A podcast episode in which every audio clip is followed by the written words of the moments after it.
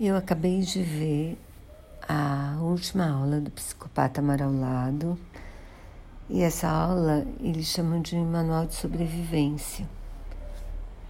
Eu achei super interessante. Ela fala de 13 pontos importantes no contato com um possível psicopata. Então, por exemplo, características, que a intuição é importante, que a pessoa parecer perfeita o tempo todo, pessoa fazer intriga, a pessoa parecer estar sempre à disposição, mas na verdade que ela está querendo é informação. E dicas de como se proteger, como tentar evitar e principalmente como perceber.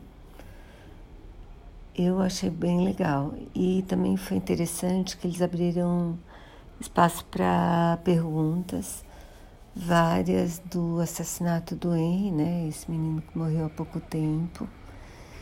E eles falam, na verdade, eles falam menos do padrasto. Praticamente não falam nada, porque está na cara que ele é um psicopata mesmo, assim.